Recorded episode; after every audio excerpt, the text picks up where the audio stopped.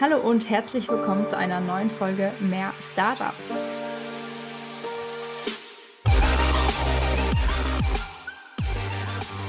Heute wieder im Mehrtalk-Format. Ich bin Arina.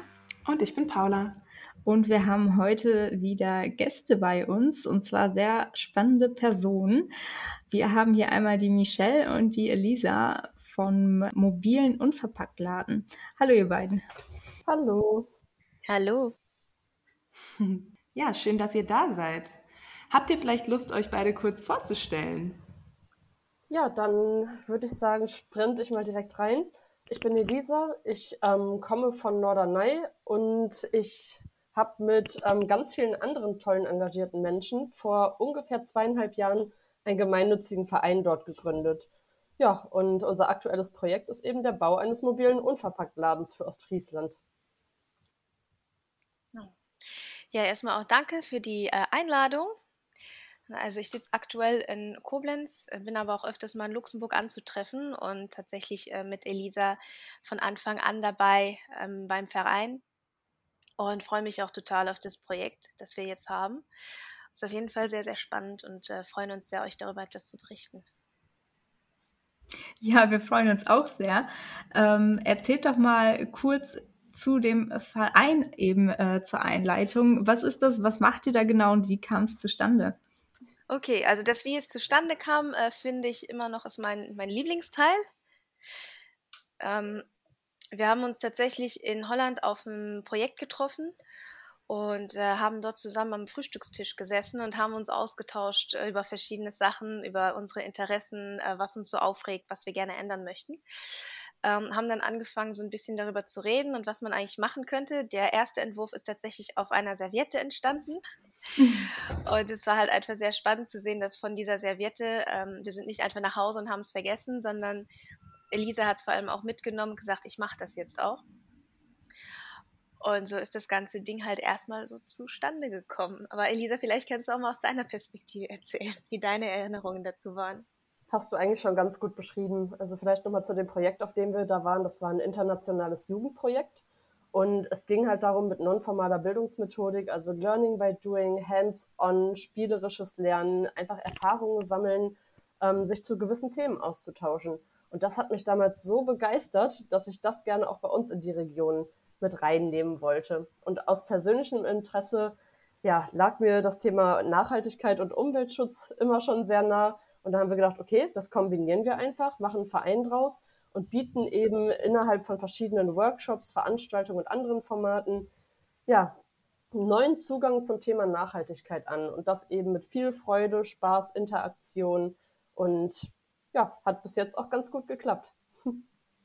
Ja, super. Das klingt schon mal richtig interessant und ich finde, das ist ein richtiges Paradebeispiel, vielleicht auch für unsere Studierenden. Ähm, mhm. Nicht jede Idee fallen zu lassen, sondern eben auch weiter daran zu arbeiten.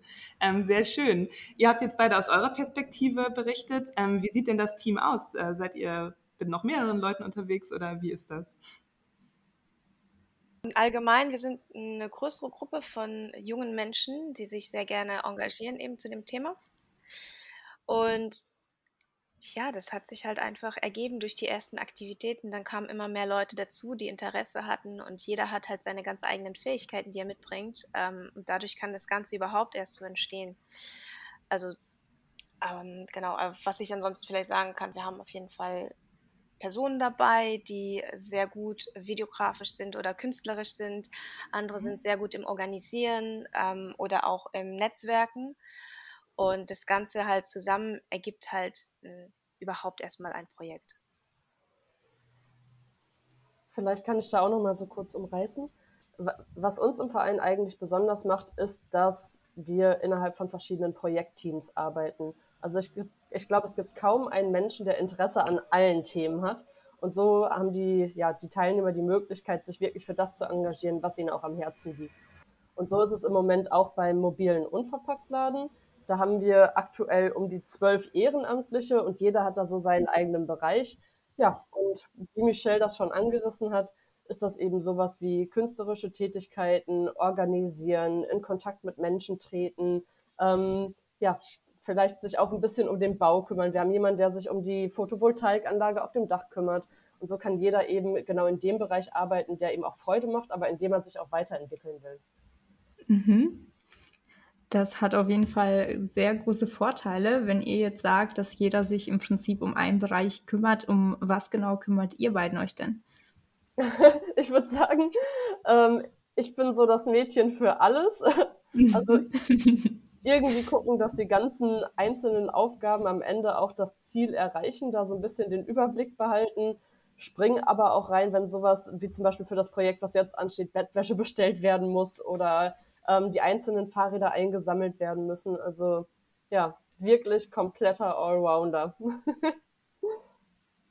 Genau, und ich helfe halt äh, Elisa vor allem auch, wenn wir ein neues Teammitglied dabei haben. Wir organisieren halt auch immer mal wieder äh, Teambuildings, vor allem halt auch momentan remote. Und aber planen das halt natürlich auch fürs Projekt, wenn wir uns dann endlich alle mal zusammen sehen. Ähm, ansonsten würde ich mal sagen, auf jeden Fall Sparring-Partner, auch was Ideen angeht, sehr oft. Und wenn immer Elisa sonst Unterstützung braucht ähm, und ich halt gerade auch äh, Zeit habe, helfe ich dann auch dort nochmal mit.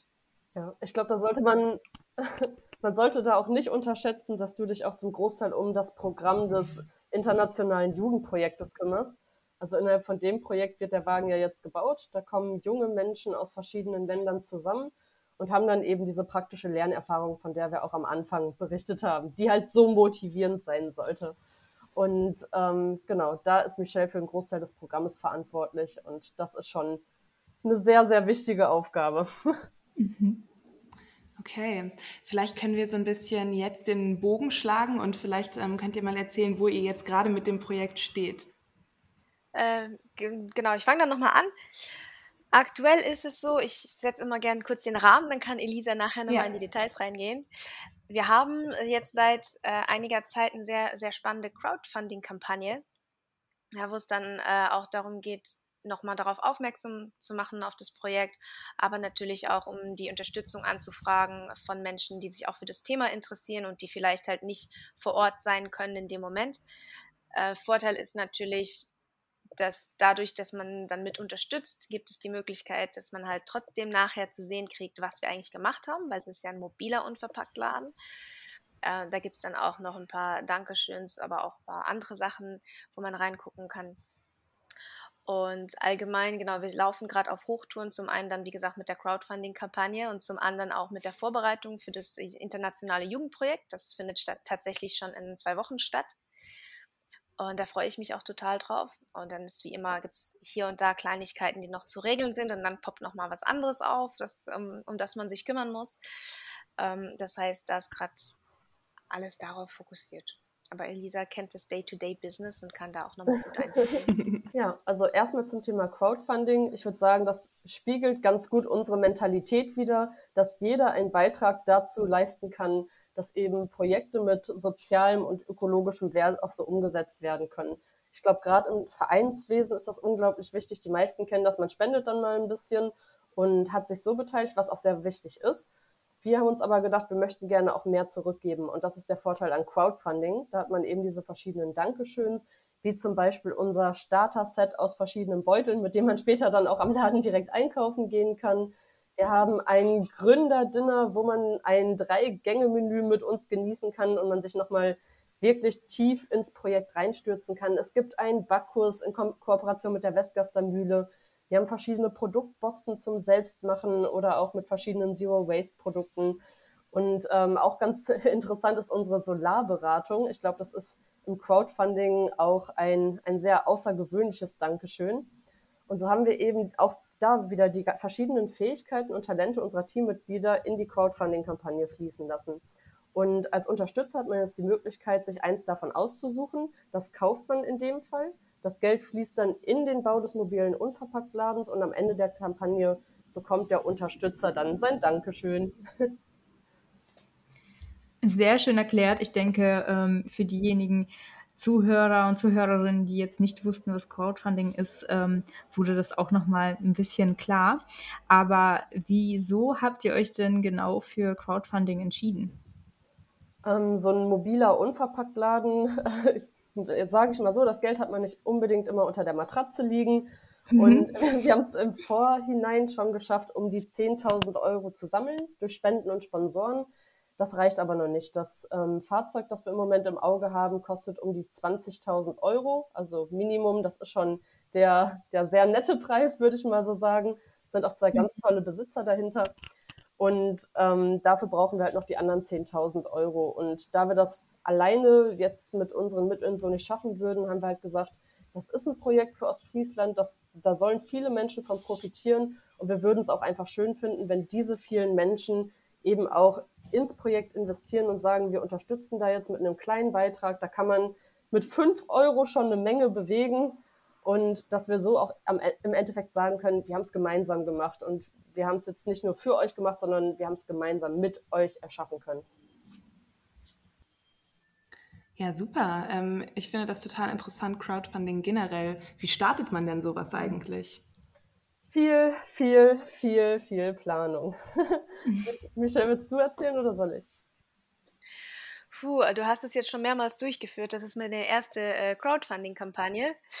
Ähm, aber auf jeden Fall holt man sich erstmal am besten bei einem Experten Infos, weil ansonsten kostet es auf jeden Fall auch viel Zeit. Da auch Hinweis, Elisa ist mittlerweile richtig gut darin, ja, falls ihr Tipps braucht.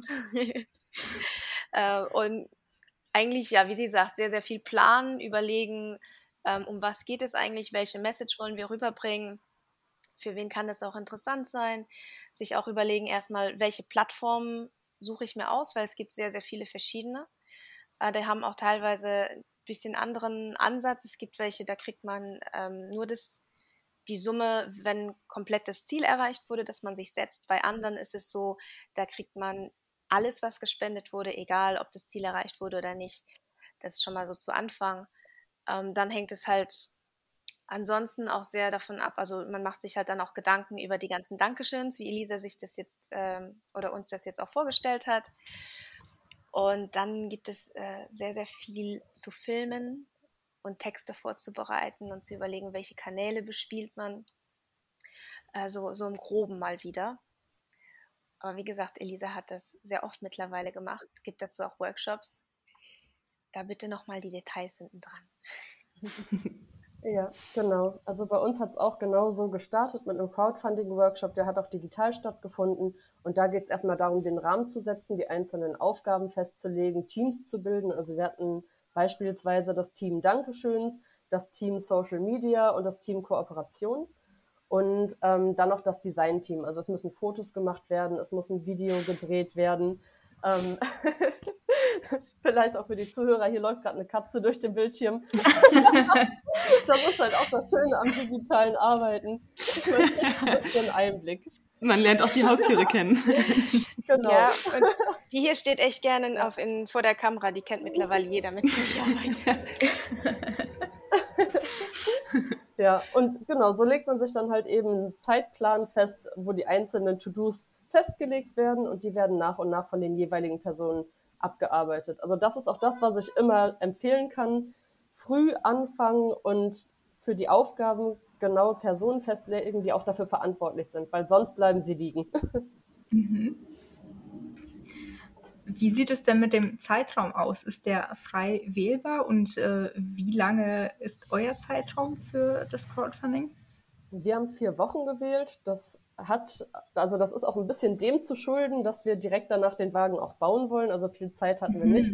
Es wird aber auch empfohlen, das nicht allzu weit in die Länge zu treiben. Also sechs Wochen Maximum, alles, was darüber hinausgeht, das verliert sich irgendwann. Und man soll mhm. ja auch die Energie des Moments nutzen und ja, die Leute schnell dazu motivieren. Und wenn man das zu oft liest und sich das dann irgendwann, ja, ausfranst, mir fällt kein besseres Wort ein, dann, dann ist das Ziel damit auch ein bisschen verfehlt. Also Empfehlungen zwischen vier und sechs Wochen. Mhm. Und wie lange habt ihr jetzt noch Zeit? Und wie viel fehlt euch noch? Genau, also wir haben gestern die Hälfte der Zeit erreicht und wir haben gestern, gestern ja. war der, der 12.8. Ähm, für die Zuhörer jetzt, weil ja. wir laden die Folge ja am 17. hoch. Okay, und wir haben damit tatsächlich auch die Hälfte der Summe erreicht. Also unser Gesamtziel sind 10.000 Euro. Damit könnten wir uns das mobil leisten. Und ähm, 5500 ist heute der aktuelle Stand am 13.8. Also mhm. wir haben noch einiges vor uns und im Bestfall kommen wir natürlich auch über die 10.000, da wir ja nicht nur den Wagen brauchen, sondern auch noch ein bisschen Werkzeug, die Behältnisse und ganz viele andere wichtige Equipment, Materialien. Und Stichtag ist, glaube ich, der 25. oder? Genau, bis dahin kann die Crowdfunding-Kampagne noch unterstützt werden. Genau, äh, wir lassen uns auf jeden Fall von euch den Link geben und packen den natürlich in unsere Folgenbeschreibung. Da wird sich sicher noch der ein oder andere interessant finden. Das glaube ich auch. ähm, vielleicht können wir jetzt noch mal ein bisschen auf euer Vorhaben selber zurückkommen. Wir haben ja gerade schon so ein bisschen über eure Vision gesprochen. Ähm, vielleicht noch mal, was ist denn eigentlich der Vorteil an unverpackten Lebensmitteln oder Produkten? Ja, also ich habe allein gestern ähm, war bei uns wieder gelbe Säcke rausstellen.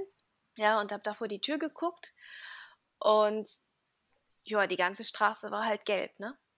Und da sieht man halt einfach, was diese ganzen Verpackungen machen. Man denkt sich, ja, ist ja nicht so viel. Ich kaufe hier was ein, kaufe da was ein. Und am Ende des Monats oder der Woche sammelt es sich ja trotzdem schon ganz schön. Ähm, und das hat natürlich einfach einen Einfluss auf unsere Ressourcen, aber auch damit, wie wir allgemein ja damit umgehen. Die müssen ja auch entsorgt werden, fachgerecht und, und, und. Ne? Das Zersetzen dauert ja auch wieder länger. Das Recyceln äh, wird Energie gebraucht. Und ja, ich sag mal, wenn man einen Unverpacktladen hat, äh, dann fällt halt ein Großteil davon weg. Ich habe auch mal im Fernsehen eine sehr interessante Reportage Doku gesehen von einer jungen Dame, die es geschafft hat, in einer Woche auf alles, was sie an Müll hat, war faustgroß. Alles andere hm. hat sie geschafft, ähm, so zu besorgen. Ob das jetzt einfach trockene Lebensmittel waren wie Nudeln oder Reis, da hat sie ihre eigenen Behälter mitgenommen. Ob sie halt nur noch äh, Obst, Gemüse und so weiter gekauft hat, das total unverpackt war. Also das auf jeden Fall für die Umwelt macht es schon einen riesen, riesen Unterschied. So erstmal aus meiner persönlichen Sicht. Und Elisa hat dann die ganzen Fakten und Zahlen dazu. Ja, also Deutschland ist tatsächlich eins der Länder, in dem am meisten Verpackungsmüll pro Kopf produziert wird. Und das wollen wir natürlich senken. Gerade wenn wir uns immer auf die Fahne schreiben, wie nachhaltig wir sein wollen und wie wir uns für ökologischen und nachhaltigen Wandel einsetzen, dann finde ich, sollte man da auch Taten folgen lassen. Und beim Unverpacktladen ist es eben so, dass du genau die Menge an Produkt, die du brauchst, auch grammgenau abfüllen kannst. Das heißt, wenn du dir gerne rote Linsen oder Haferflocken oder Müsli oder Nudeln abfüllen möchtest, dann kannst du die Menge frei wählen. Du bringst dabei dein eigenes Behältnis mit, füllst es dir ab und so wird auch nur der Inhalt bezahlt und ähm, das Gewicht des Glases, das wird quasi rausgerechnet. Also hat man auch den Vorteil, dass man nur fürs Produkt selbst zahlt. Ähm, was so ein beilaufender Faktor ist, finde ich, ist immer die Qualität der Produkte. Im Supermarkt kann man ja meistens frei wählen, ob man die Bio-Qualität nutzen möchte oder nicht. Im Unverpacktladen kann man sich mittlerweile darauf verlassen, dass die meisten auch ähm, Bio-Qualität, regionale Herkunft der Produkte, Saisonalität, wenn es möglich ist, auswählen. Ähm, in vielen Unverpacktläden wird auch ein Fokus auf vegane und vegetarische Produkte gelegt. Ähm, und man kann sich eben darauf verlassen, dass das, was man seinem Körper zuführt, auch eine gewisse Qualität hat, was ja unter Gesundheitsaspekten auch nicht ja, außen vor zu lassen wäre. Ähm, was unser Projekt aber noch besonders macht, ist, dass wir nicht nur unverpackte Produkte anbieten wollen, also mit Fokus auf den ländlichen Raum, wo diese Angebote eben noch nicht so sehr bestehen, sondern wir auch die Umweltbildung aktiv vorantreiben wollen. Das heißt, man kann mit dem Unverpacktladen an eine Schule fahren, hat dann ein gewisses Programm. Die Kinder haben die Möglichkeit, sich direkt mit ihrer Tupperdose ihre Portion Müsli selbst abzufüllen. Und diese Multiplikatorwirkung, die das Ganze entfaltet, dass man danach nach Hause geht und sagt, Mama, guck mal, was wir heute in der Schule gemacht haben. Ja, ich habe mein Müsli in meine Tupperdose abgefüllt. Das hat natürlich auch nochmal Wirkung auf die Eltern, auf das Umfeld. Und so haben wir die Möglichkeit, noch viel mehr von diesem Konzept unverpackt einkaufen zu überzeugen. Denn unverpackt einkaufen ist einfach ein Erlebnis und alleine den Schnack, den man mit der, mit der netten Bedienung zwischendurch mal hat, ist das Ganze schon wert. Mhm. Äh, du erwähntest auch gerade schon Müsli. Was habt ihr denn so in euer Sortiment geplant bisher? Puh, wir haben schon ein sehr breites Sortiment geplant. Wir hatten da auch ein ganz nettes Team an der Hochschule Emden-Lehr, die da eine Marktumfrage für uns gemacht haben. Und ähm, Kernaussage war eigentlich, dass die meisten Menschen schon den Fokus auf Lebensmittel haben wollen. Das sind dann verschiedene Trockenprodukte wie Nudeln, Reis, Linsen, Hülsenfrüchte allgemein, Nüsse, Trockenobst, aber auch ein bisschen was zum Naschen, also Schokolade oder Gummibärchen. Ähm, gleichzeitig bieten wir aber auch Hygieneprodukte an, also sowas wie Shampoo, Pulver, Zahnpasta-Pastillen, ähm, verschiedene Konzentrate, auch verschiedene Produkte, mit denen man sich die Haushaltsmittel selbst herstellen kann und auch noch ergänzende Zero-Waste-Produkte, sowas wie die Edelstahl-Tupperdose, die Bambuszahnbürste, wobei wir da auch versuchen, so ein bisschen die, die Nischenprodukte reinzubringen, die man vielleicht nicht in jeder Drogerieabteilung findet. Ja, denn ganz ehrlich, uns ist das eigentlich egal, ob man die Bambuszahnbürste bei ja, einem, einem Drogeriemarkt kauft oder bei uns. Hauptsache, ja, man entwickelt sich in eine nachhaltigere Richtung. Mhm. Das klingt ja schon sehr vielfältig, auch die Produkte, die ihr anbietet. Woher kommen die denn? Mit wem arbeitet ihr da zusammen, um diese Produkte eben zu bekommen? Unsere Lieferantenlisten haben wir jetzt noch nicht komplett finalisiert. Das heißt, wir waren jetzt erst in der Phase des Brainstormings, welche Produkte überhaupt rein sollen, werden da aber den großen Fokus auf Regionalität legen. Das heißt, wenn es eine Alternative gibt, die näher dran ist, und ich will nicht behaupten, dass das bei der Bambuszahnbürste so sein wird, ähm, dann werden wir auf jeden Fall die wählen. Genau, und bei den anderen gucken wir dann eben nach verschiedenen Kriterien. Ich glaube, da kann Michelle gleich nochmal gut ergänzen, welche Produkte bei uns im Laden auch am besten ankommen und was den Kunden auch wichtig ist. Mhm. Und wie muss man sich das jetzt vorstellen, wenn ihr diesen Wagen umgebaut habt? Ähm, habt ihr dann so ein Fenster vorne, wo man hingeht und eine Person, die drin steht, wie beim Eiswagen, sagt, was man haben möchte? Oder geht man da selber rein und äh, wiegt sich seine Produkte ab? Wie ist das geplant? Ja, aufgrund von äh, der, der Größe einfach des Wagens ähm, ist es leichter, dass es so wie ein Eiswagen in dem Moment funktioniert. Wir mhm. haben auch da ein sehr schönes Bild, das seht ihr auch auf der Crowdfunding-Kampagne, aber ihr könnt es natürlich auch auf unseren Social-Media-Channels ähm, auf Instagram und auf Facebook ähm, anschauen. Da könnt ihr da mal reingucken, wie das eigentlich aussieht. Und da kommt ihr dann auch hin und sagt, okay, das und das, ähm, was natürlich auch leichter ist, zum Beispiel, wenn es Kinder sind, weil die vielleicht nicht überall so rankommen, ist es natürlich dann praktischer. Genau, zusätzlich werden wir dann auch auf der Website eine Liste aller Produkte veröffentlichen, sodass man sich im Vorab schon informieren kann. Ja, okay, alles klar. Ich wollte noch mal fragen, woher man denn weiß, wo ihr steht, beziehungsweise habt ihr dann feste Standpunkte immer wieder oder äh, ist das immer sehr spontan? Wo veröffentlicht ihr das und äh, braucht ihr dafür Genehmigungen? Ja, also zumindest für die Märkte braucht man auch Genehmigungen. Da waren wir aber mit den Kommunen auch schon in Kontakt. Und die netten Marktmeister beziehungsweise die Personen, die dafür zuständig sind, die waren auch ganz begeistert von unserem Angebot und freuen sich auch schon drauf, wenn wir da dann irgendwann auch stehen können. Ähm, wir werden ja so eine Mischung machen aus Märkte bestücken und Dörfer anfahren. Denn gerade die mhm. kleineren Dörfer, wo sich nicht unbedingt immer ein Markt lohnt, sind die, die wir gerne mit reinnehmen wollen, einfach auch unter dem Aspekt der Daseinsversorgung.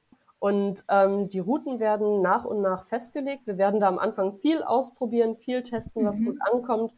Denn wenn es irgendwann so sein sollte, dass wir einen Standort haben, an dem niemand kommt oder wirklich nur ein, zwei Personen, dann müssen wir auch gucken, wie wir das Ganze nochmal umwerfen können. Denn im Endeffekt muss das Ganze auch wirtschaftlich funktionieren. Wir würden gerne eine Vollzeitstelle langfristig mit dem Wagen schaffen und um das eben garantieren zu können, muss da auch ein bisschen Geld reinkommen. Mhm. Ähm, ansonsten, diese Routen werden auf unserer Website veröffentlicht. Wir werden das über unsere Social-Media-Kanäle auch regelmäßig updaten. Und gleichzeitig überlegen wir, mit einem Tracker zu arbeiten, sodass die Leute live nachverfolgen können, wo sich der Wagen gerade befindet und wann er auch ankommen soll. Sehr cool. Auf jeden Fall. Ähm, ich habe auch online gelesen, dass ihr von dem oder den Gewinn ähm, Organisationen spendet oder irgendwie auch etwas Schönes damit machen wollt. Äh, wollt ihr dazu vielleicht auch noch kurz was sagen? Genau, das haben wir auf jeden Fall vor. Wir werden es nicht spenden, sondern es wird bei uns in, im gemeinnützigen Verein bleiben. Und mit dem Geld wollen wir eben auch Teile des Umweltbildungsprogrammes finanzieren. Und das ist das, was ich vorhin schon mal angeschnitten habe wo wir eben an Schulen fahren oder an verschiedene Bildungseinrichtungen und dort dieses praktische Lernen mit dem mobilen Unverpacktladen eben als auch Lernmedium ermöglichen. Sehr schön. Okay. Was ist denn eure Vision? Wo seht ihr euch so in fünf Jahren oder in sechs? äh, ich glaube, wir hatten am, am Anfang, ne, Elisa, hatten wir mal drüber gesprochen, dass wir irgendwann auch ähm, einfach am Strand sitzen können und von dort aus arbeiten können, dass wir digitale Nomaden sind äh, und von überall aus arbeiten können. Ähm, ich glaube aber vor allem geht es darum, dass wir weiterhin auch ein, ein großes nicht unbedingt ein großes, aber ein motiviertes, engagiertes Team haben, das halt auch mitmacht, dass wir weiterhin Aktionen planen können, Projekte planen und umsetzen können, die sich halt eben auch mit dem Thema Nachhaltigkeit beschäftigen und wo wir dann halt auch langfristig, ähm, sag ich mal, einen positiven Einfluss auf die Gesellschaft haben. Ja, und meine Vision, meine persönliche Vision ist, dass in 20 Jahren sind diese äh, Umweltbildungsprogramme, die Trainings, die Workshops sind alles Teil von den regulären Bildungssystemen.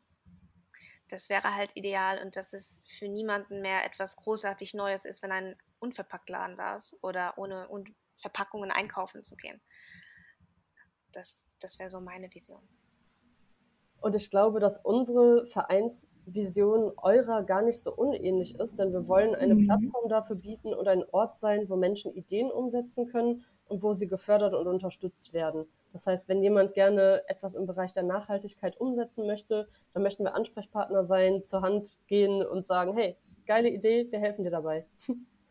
Mhm, sehr schön.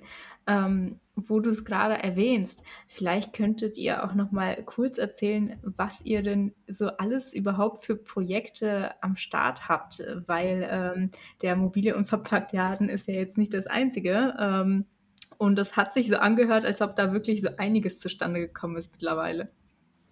Ja, was vielleicht auch etwas durcheinander wirken kann, da wir da ziemlich breit aufgestellt sind.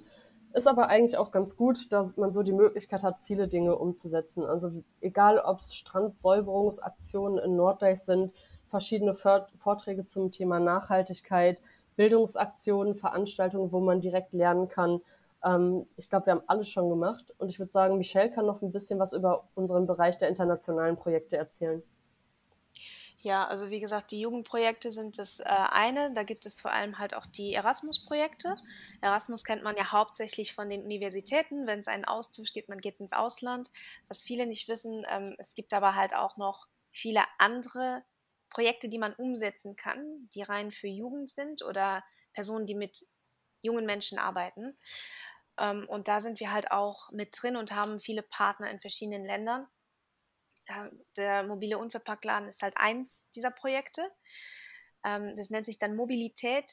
Da kommen insgesamt dann vier bis sechs Länder, das heißt normalerweise auch so um 20 bis 30 junge Menschen zusammen, die sich dann zu einem bestimmten Thema austauschen, etwas lernen, allerdings über die nonformale Bildung, das heißt viel mit äh, Spiel und Spaß, weniger mit da sitzen und reines Zuhören.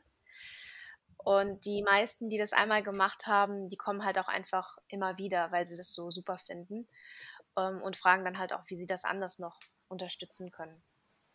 Also Vielleicht kann ich ja da auch noch den Aufruf starten für unser Unverpackt-Projekt jetzt ähm, am 27.08., ziemlich zeitnah, haben wir in Norddeich auch noch ein, zwei Plätze für motivierte Teilnehmer über. Und das Schöne ist, das gesamte Programm, die Kosten für Unterkunft, Verpflegung und Reise sind komplett gedeckt. Das heißt, man hat wirklich die Möglichkeit, sich ja auch mal ein bisschen fallen zu lassen, zu lernen, neue Leute kennenzulernen. Und wenn das jetzt gerade jemand hört, der da Interesse dran hat oder sich gerne ein bisschen informieren wollen würde, schreibt uns einfach.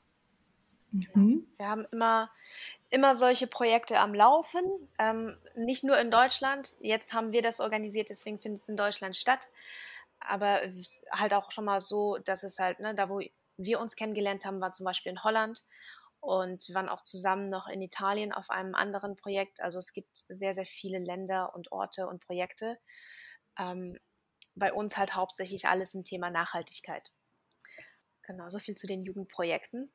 Aber wir arbeiten auch immer mal wieder mit äh, Startups und Unternehmen halt auch zusammen, eben auch im Bereich Nachhaltigkeit.